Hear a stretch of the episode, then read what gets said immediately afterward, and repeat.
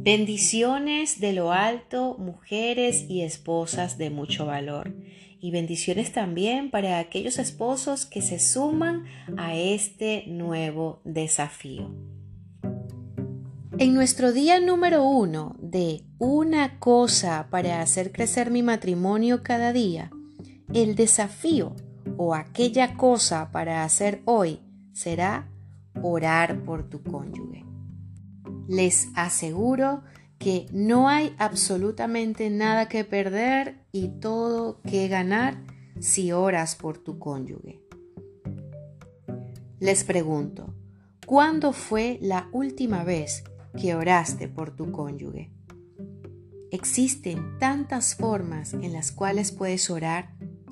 Si necesitas ideas en cuanto a sobre qué orar, Simplemente pregúntale a tu cónyuge, pregúntale si hay algo por lo que le gustaría que tú oraras por él. En la medida que le preguntes, él, ella va a abrir su corazón y esto te va a ayudar a que aprendas más de él, a que aprendas más de ella. Ora, ora cuando esté en su trabajo, ora por sus roles, por su rol de esposa, por su rol de esposo, por su rol como padre, como madre, o por algo que tú sabes que para él o que para ella es una lucha. Estoy convencida de que te vas a maravillar al ver los resultados de tus oraciones, de tus oraciones constantes. Orar por tu cónyuge les conecta a ambos con Dios y te ayuda a ti a ir al compás de Él o de ella. Debo decirles que cuando yo comencé a orar por mi esposo, lo comencé a mirar diferente. Esto me permitió acercarme mucho más a Él. Me recuerda que estamos en el mismo equipo y que trabajamos juntos mientras caminamos por la vida. Lo más genial es que nos pone en compañerismo con Dios. Te prometo que Dios se hará presente cuando le invites a involucrarse en tu matrimonio a través de la oración. ¿Responderá Dios todas nuestras oraciones exactamente como las pedimos? Puede que sí, como puede que no. Pero ten por seguro que Dios responderá tu oración en la manera más perfecta para ti y para tu cónyuge. Intenta orar hoy. Ve lo que pasa. No te detengas.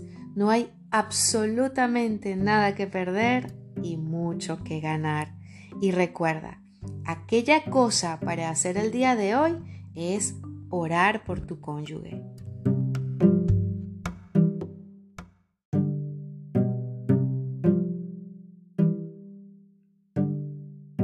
Saludos y bendiciones para todos. Hoy llegamos a nuestro día número 2 del desafío. Una cosa para hacer crecer mi matrimonio cada día.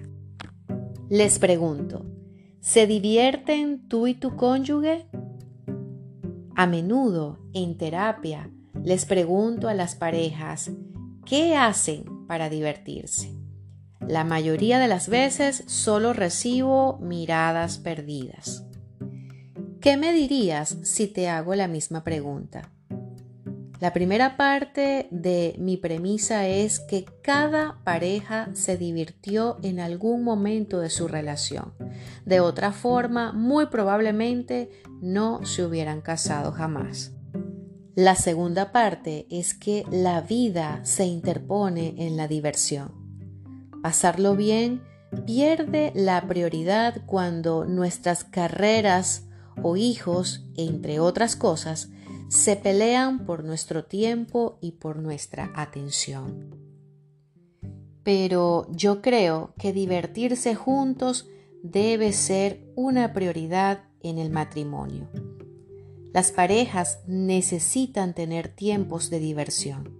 Las parejas necesitan tener ese espacio no negociable para nutrir la relación matrimonial.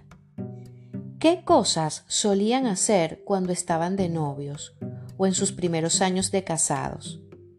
¿Qué cosas entretenidas te gustaría hacer con tu cónyuge hoy? Reservar un tiempo a la semana sin más agenda que la de divertirse juntos puede potenciar tu matrimonio. Aquella cosa para hacer el día de hoy es decidir hacer algo entretenido juntos esta semana. No lo olviden, háganlo.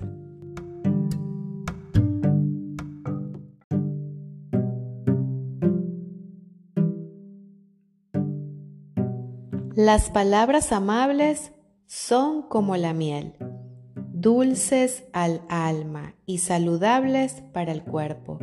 Proverbios capítulo 16 versículo 24. Hoy llegamos a nuestro día número 3 de nuestro desafío. Una cosa para hacer crecer mi matrimonio cada día. ¿Has estado alguna vez cerca de alguien que constantemente se queja de su cónyuge? Pareciera que su esposo, que su esposa nunca hacen algo bien y aunque lo intenta, siempre le sale mal. Como terapeuta, no puedo evitar prestar atención cuando escucho a alguien desacreditar a su cónyuge o sé de alguien que lo hace. Sé por mi propia experiencia en terapia que nada bueno resulta de las palabras negativas. Además de mi experiencia en terapia, también lo sé porque antes de conocer todos estos principios era una esposa que desacreditaba constantemente a su esposo. El emisor establece un fundamento de negatividad en su matrimonio y el cónyuge es destrozado sin siquiera notarlo. Es una situación sin salida. Una buena manera de hacer crecer nuestro matrimonio es presumir de nuestro cónyuge con alguien más. Esto produce en la pareja algunas cosas. Primero, deja un muy buen testimonio y ejemplo de un matrimonio sano, de un matrimonio que ama. Segundo, mantiene nuestros pensamientos sobre nuestro cónyuge en el lado positivo. Si yo constantemente estoy pensando mal de mi esposo, por supuesto, nada bueno va a salir de mi boca. Permanecer en la habitación del reconocimiento me va a ayudar a verlo con ojos de amor, a verlo como Dios lo ve. Y esto a su vez me va a ayudar a presumir de él. Otro beneficio de hablar bien de nuestros cónyuges es que cuando ellos lo saben, ellos se sienten amados, ellas se sienten amadas, validadas, protegidas, aceptadas. Tu esposo, tu esposa es un regalo de Dios para ti.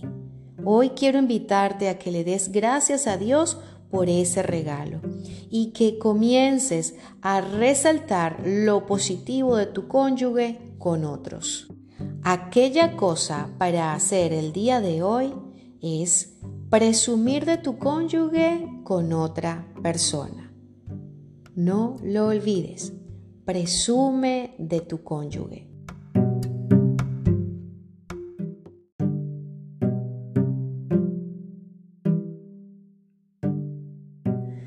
Saludos y bendiciones. Hoy en nuestro día número 4 vamos a observar que no hay atajos para hacer crecer tu matrimonio.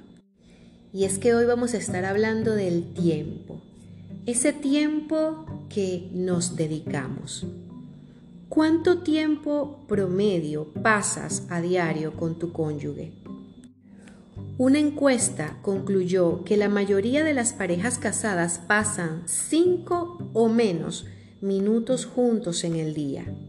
La misma encuesta dice que antes de casarse esas mismas parejas pasaban tres horas juntas al día o más. Cuando estaba de novia con mi esposo, debo confesarles que pasábamos un montón de tiempo juntos. Luego todo esto cambió y trajo consecuencias bastante significativas. Gracias a Dios nos dimos cuenta de ello y comenzamos ambos a ser más intencionales en esos tiempos no negociables juntos. Y es que entendimos que si no queríamos perdernos en el matrimonio, algo tenía que cambiar. ¿Y qué hay de ti y tu cónyuge? ¿Están en los cinco minutos, en las tres horas o en el medio? Si te evalúas en este tiempo, en tu relación se sienten más cercanos en este tiempo que lo que estaban el año pasado o se están alejando. Si deseamos, si anhelamos que el matrimonio crezca, entonces no hay atajos para evitar pasar tiempo juntos. Comienza hoy con intencionalidad. Si por ejemplo hoy en día están pasando nada de tiempo juntos a diario, comiencen pasando cinco minutos al día. Aprovechen de conectarse de la mejor manera posible. Hablen, tóquense, escúchense, acompáñense. Si a tu esposo le gusta algún deporte, acompáñalo. Si a tu esposa eh, le gusta alguna actividad, pregúntale cómo está en esa actividad. Se van a sorprender al notar las diferencias. Aquella cosa para hacer el día de hoy es pasar cinco minutos conectándose el uno al otro. Haz tu mayor esfuerzo.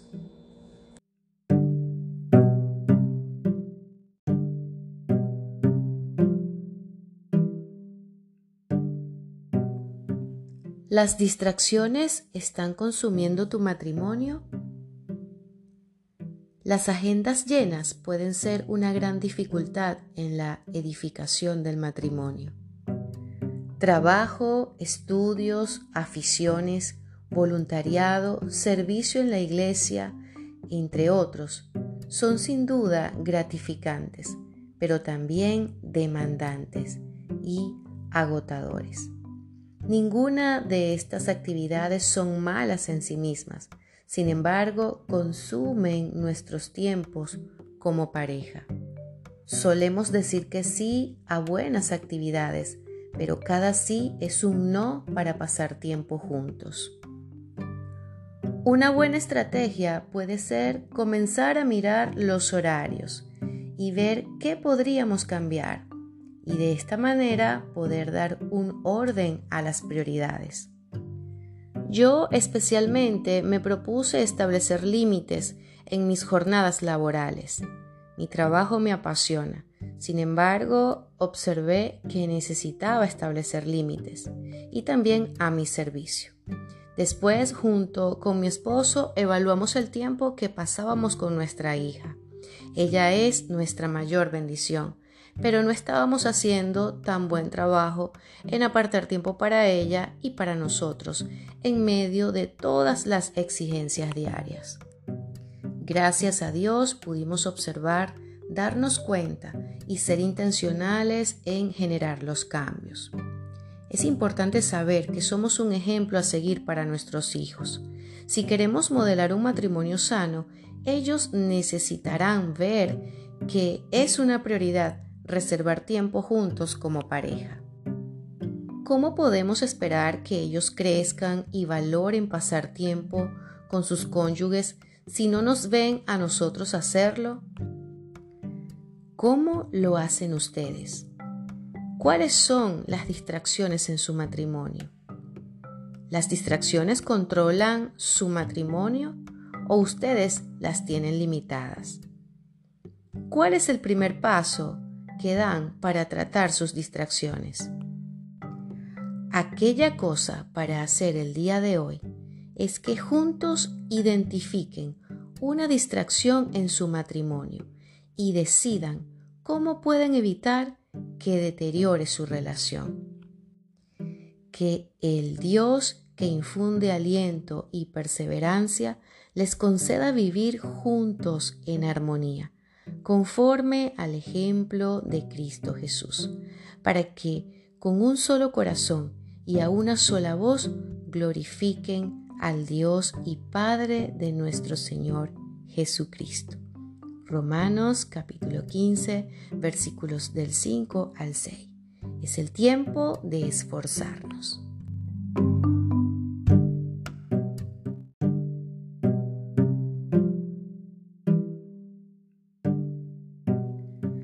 La angustia abate el corazón del hombre, pero una palabra amable lo alegra. Proverbios capítulo 12, versículo 25. Hace unos años atrás leí un estudio de investigación que trataba el efecto que los padres pueden tener en sus hijos con el solo hecho de elogiarlos una vez al día.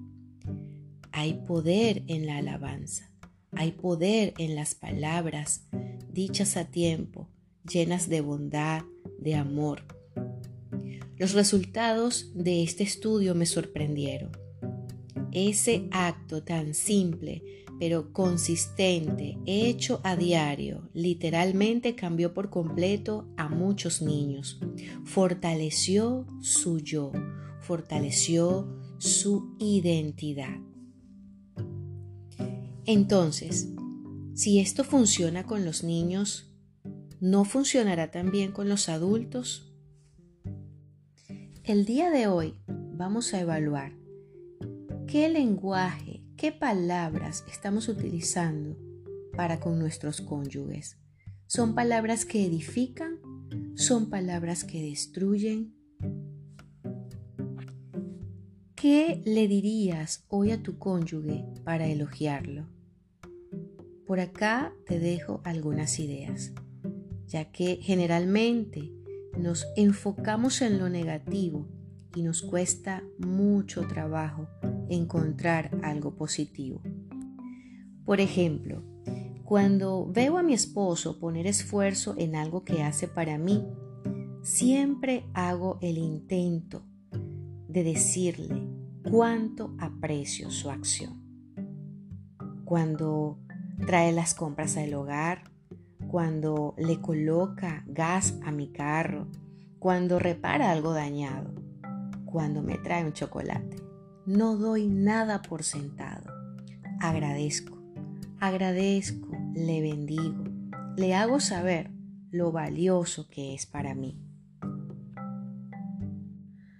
Cuando algo bueno le pasa en su trabajo, en su día a día, sobre todo en su deporte favorito, quiero que él oiga de mí tantos elogios como sea posible, que él vea que yo soy su porrista número uno. Además, constantemente le digo que es hermoso, porque lo es y porque quiero que lo escuche primeramente de mis labios. Ahora es el turno de ustedes. ¿Qué le van a decir a sus cónyuges? Aquella cosa para hacer el día de hoy es elogiar a tu cónyuge por una cosa. Ten presente que como naranjas de oro con incrustaciones de plata son las palabras dichas a tiempo. Proverbios capítulo 25, versículo 11.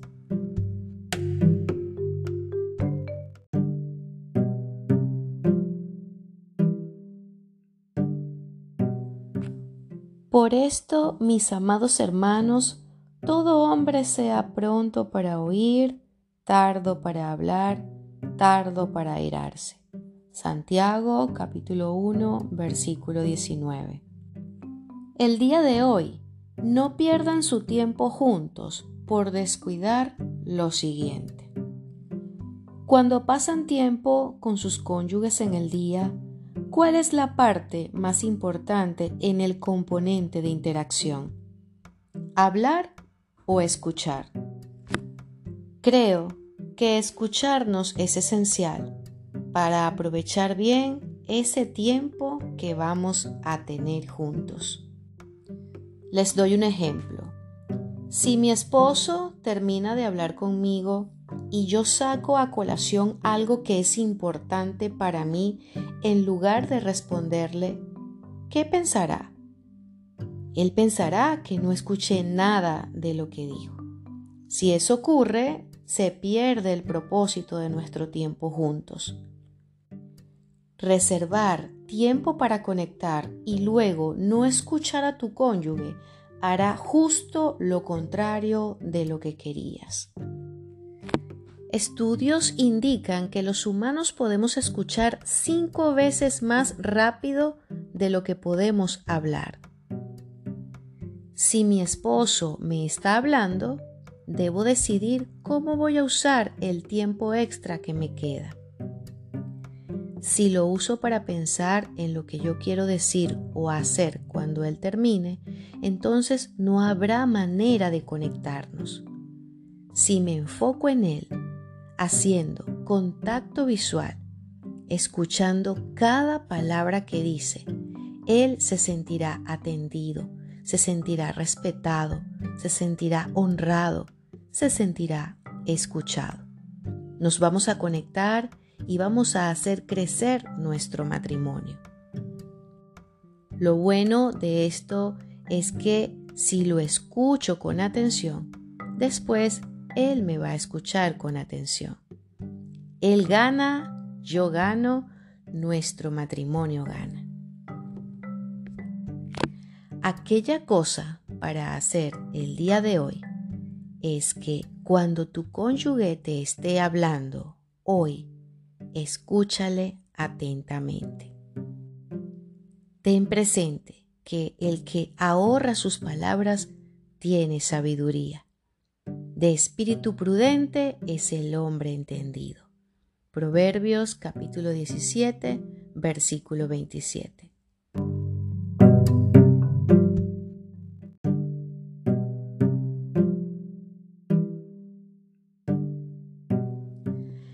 Grábame como un sello sobre tu corazón. Llévame como una marca sobre tu brazo. Fuerte es el amor como la muerte y tenaz la pasión como el sepulcro. Como llama divina es el fuego ardiente del amor. Cantares capítulo 8 versículo 6. ¿Debe desaparecer el romance a lo largo del matrimonio? Esta noción de que el romance marital va muriendo gradualmente mientras pasan los años es una verdad cultural que termina siendo una profecía autocumplida cuando la recibimos como un hecho. Al casarnos, el romance es óptimo Después de unos pocos años, usualmente cuando los niños aparecen en el cuadro, comienza a desvanecerse. Llega ese pensamiento. El romance se agotó y eso es normal, de manera que lo aceptamos y seguimos sin él. Podemos recordar aquellos buenos tiempos cuando había pasión y pensamos que ahora demandaría mucho trabajo volver a reavivar la llama de la pasión. Hoy me gustaría que echemos por tierra esa verdad cultural. El romance no tiene por qué desvanecerse. He trabajado con muchas parejas que dirían que el romance en sus matrimonios ha incrementado y esto se debe a que ellos han trabajado.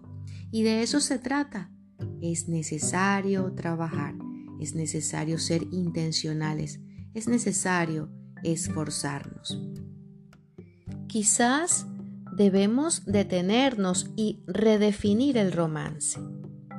El romance no es sexo, aunque el sexo puede ser muy romántico. El romance ocurre cuando marido y mujer son intencionales en buscar maneras para expresarse su amor mutuo cada día. Puede incluir toque físico no erótico, ayudar en los quehaceres del hogar o apartar tiempo de calidad para estar juntos como una prioridad.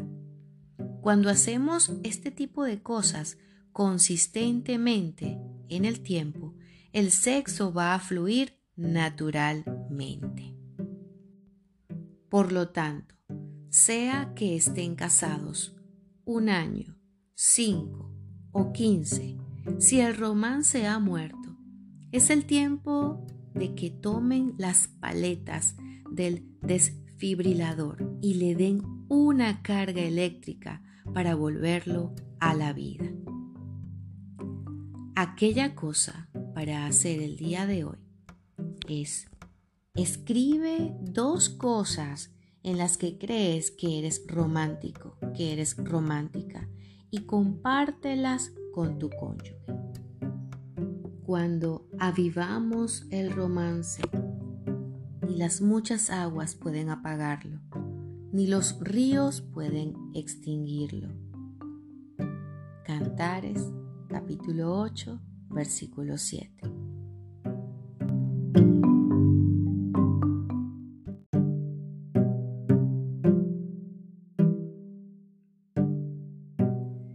La mayoría de nosotros nos encontramos bien ocupados y si como yo aman lo que hacen, el exceso de trabajo a menudo nos puede invadir y desequilibrarnos un poco, llevándonos a dejar el matrimonio al margen. Para mí, después de Dios, mi esposo es la persona más importante en mi vida. Solía hacer malabares para compensar el hecho de no dedicarle el tiempo y el esfuerzo que necesitaba. Esto no es del todo mal y a menudo necesito hacerlo, pero quiero contarles algo que realmente ha marcado la diferencia para mí. Comencé a orar continuamente para que Dios aumentara mi amor por Él. Sé que parece una petición sencilla, pero les sorprenderá cómo Dios se manifiesta a través de este pedido. Cuando estoy distraída, pienso en Él. Siento ese asombro cuando lo miro. Quiero hacer cosas que le demuestren mi respeto y mi amor por Él. Y todo esto gracias a esa oración. Yo solía pensar que podía acumular el tanque de amor y luego dejar el piloto en automático por unos días. Eso no funciona. Aprendí que cuando pongo la pelota en la cancha de Dios con cualquier cosa que tenga que ver con mi matrimonio, Él responderá a lo grande. Una cosa que necesitamos en nuestros matrimonios es sabiduría. La palabra de Dios nos dice en el libro de Santiago capítulo 1 versículo 5 que si a alguno de ustedes le falta sabiduría, pídasela a Dios y Él se la dará, pues Dios da a todos generosamente sin menospreciar a nadie.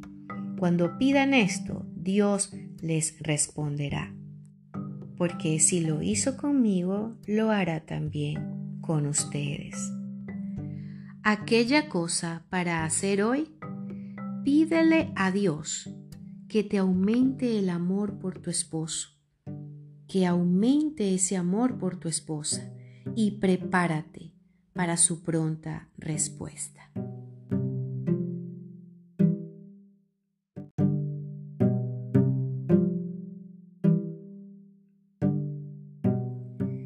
siempre humildes y amables, pacientes, tolerantes, unos con otros en amor. Esfuércense por mantener la unidad del Espíritu mediante el vínculo de la paz.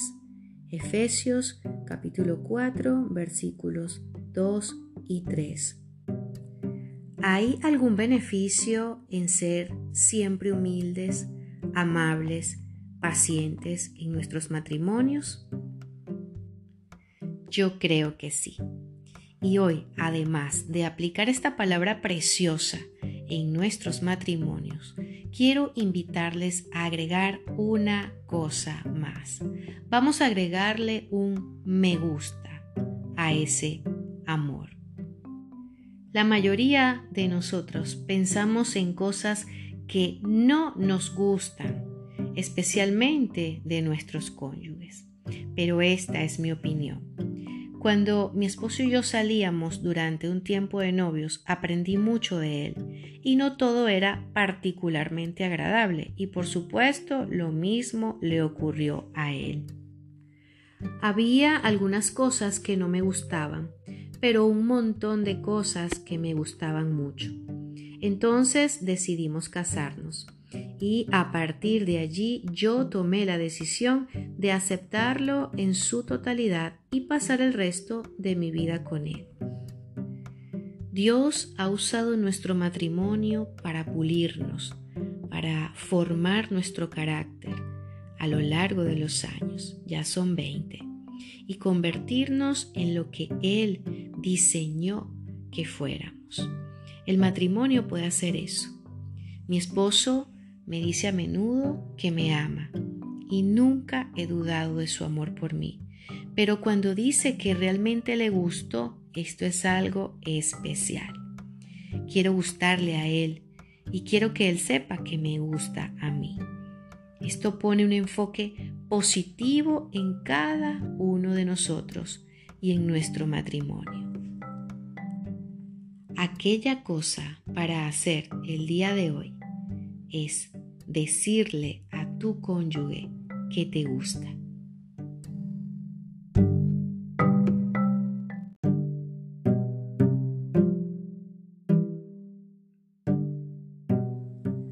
¿No encuentras el tiempo para tener citas románticas?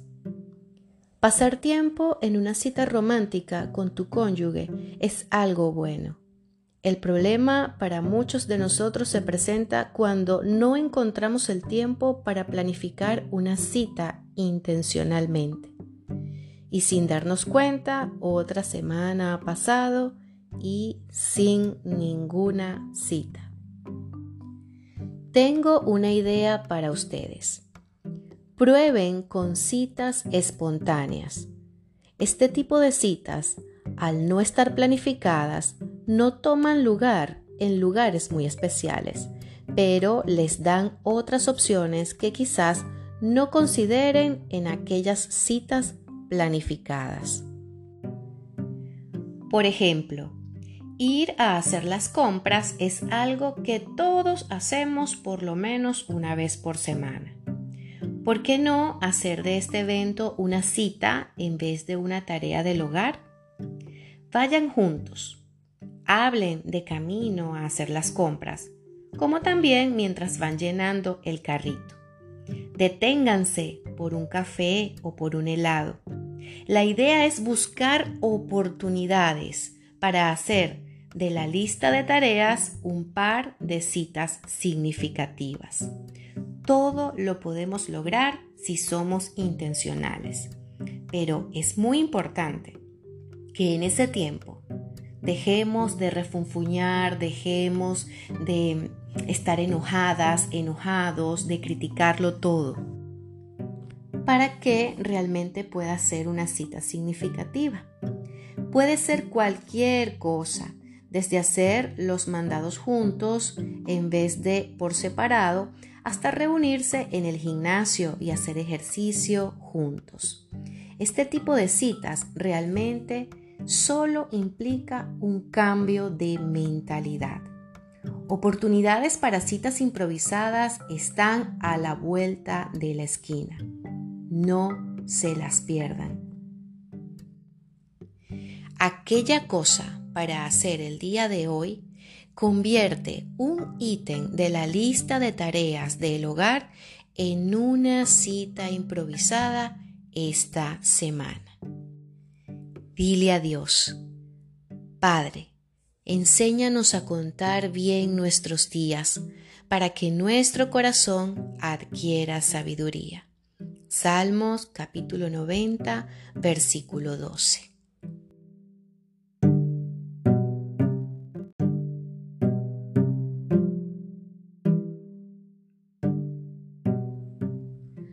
Panal de miel son las palabras amables. Endulzan la vida y dan salud al cuerpo. Proverbios capítulo 16, versículo 24. ¿Con qué frecuencia elogias a tu cónyuge? A menudo podemos pensar algo bueno de alguien, pero nunca decírselo. Y no es que lo hagamos a propósito, simplemente dejamos el momento pasar. En terapia, un caballero me comentaba lo siguiente. El otro día mi esposa estaba hablando en el teléfono y como yo estaba escuchando disimuladamente, me quedé impresionado cómo ella manejaba una situación un tanto delicada y difícil. Pensé que cuando ella terminara la llamada le diría cuán orgulloso estaba de ella, pero después se me olvidó por completo. El caballero me decía que era bastante bueno verbalizando lo linda que su esposa se ve, pero lo demás le cuesta un poco. Y esto es relativamente fácil para los hombres, ya que responden inmediatamente a cualquier tipo de estímulo visual. Pero cuando se trata de elogiar por el carácter, palabras o acciones, deben aprender a decirlo cuando lo piensan. El punto es que necesitamos verbalizar aquellas cosas buenas a nuestros cónyuges es algo muy bueno para ambos. Les demuestra que nos importan lo suficiente para decirlo y nos recuerda que nuestro cónyuge es especial. Aquella cosa para hacer el día de hoy. Comparte algo bueno de tu cónyuge. Hácelo saber a él. Hácelo saber a ella. Anímense y edifíquense unos a otros, tal como lo vienen haciendo. Primera de Tesalonicenses capítulo 5 versículo 11. Díganlo cuando lo piensen.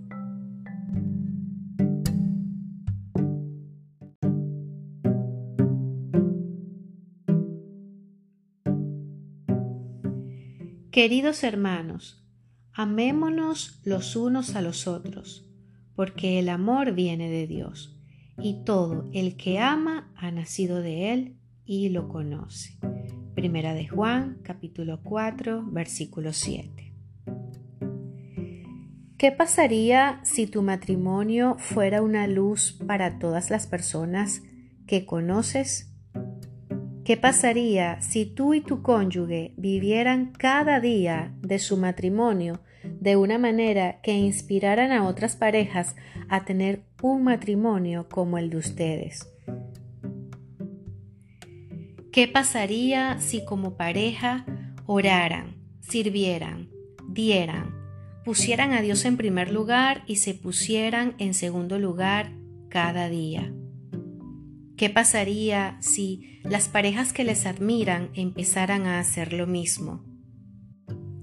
Probablemente otras personas notarían esos matrimonios y les gustaría imitar a aquellas parejas. Tendríamos un matrimonio luz, esparciéndose a otras comunidades y lugares alrededor del mundo. Y finalmente veríamos en el horizonte la luz retornando de su vuelta al mundo hacia nosotros. ¿Cómo sería el mundo? ¿Puedes siquiera comenzar a imaginar lo que pasaría?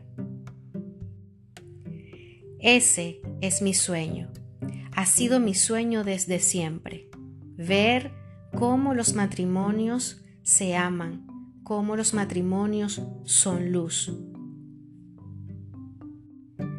y solo se requiere de un matrimonio a la vez para encender ese fuego. ¿Puede Dios usar tu matrimonio para iluminar el mundo? Aquella cosa para hacer el día de hoy, junto a tu cónyuge, oren a Dios y propónganse ser luz en este mundo. Si no es posible, si tu cónyuge no te quiere acompañar, sé tú la luz de tu matrimonio. Y tengan presente, y ten presente, háganlo todo sin quejas ni contiendas, para que sean intachables y puros, hijos de Dios, sin culpa, en medio de una generación torcida y depravada. En ella ustedes brillarán como estrellas en el firmamento. Filipenses capítulo 2 versículos 14 y 15.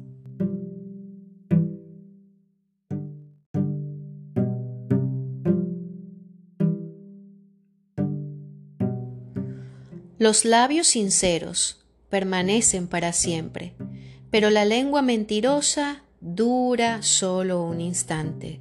Proverbios capítulo 12, versículo 19. La confianza es un tema interesante. Cuando hay confianza en una relación, generalmente la subestimamos. Pero cuando se rompe la confianza, es cuando nos damos cuenta lo difícil que es reconstruirla. Quiero compartirles lo que he observado hablando con personas en mis tiempos de terapia. Cuando se rompe la confianza en un área de un matrimonio, el sangrado puede llegar a otras áreas. Si mientes en cómo gastas el dinero, probablemente perderás la confianza de tu cónyuge en temas financieros. También podrías estar perdiendo su confianza en cada área del matrimonio, donde también puede que le mientas. A veces las personas me dicen, solo dije una mentira, ¿por qué tanto problema? Usualmente respondo, porque es un problema. La mentira en sí es un problema. Si hoy hay confianza en tu matrimonio, apréciala. Cuídala con tu vida. Si se ha roto la confianza, pídele a tu cónyuge qué es lo que necesitas hacer para recuperar su confianza nuevamente y haz lo que te pida. Para recuperar la confianza necesitamos arrepentirnos genuinamente del daño cometido y mostrar frutos sostenidos en el tiempo. Aquella cosa para hacer el día de hoy, busca la ayuda de Dios para ser confiable en cada área de tu matrimonio y de tu vida. Ten presente que el Señor aborrece a los de labios mentirosos, pero se complace en los que actúan con lealtad. Proverbios capítulo 12, versículo 22.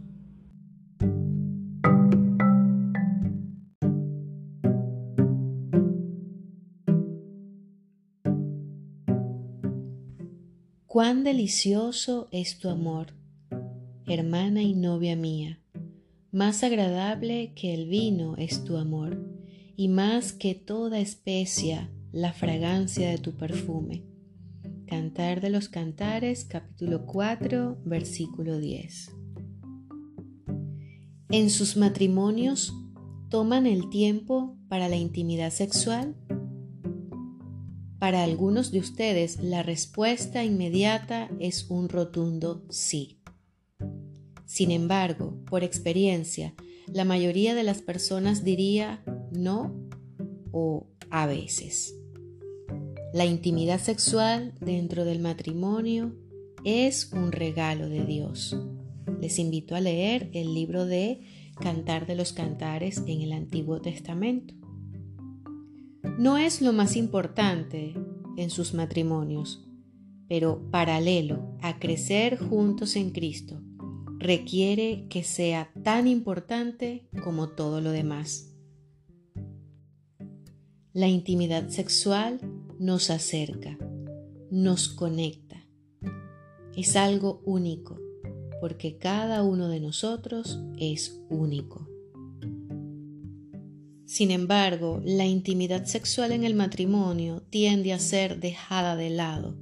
Se le otorga poco valor, sobre todo cuando estamos tan ocupados con los quehaceres del hogar, los niños, el trabajo, el servicio en las iglesias.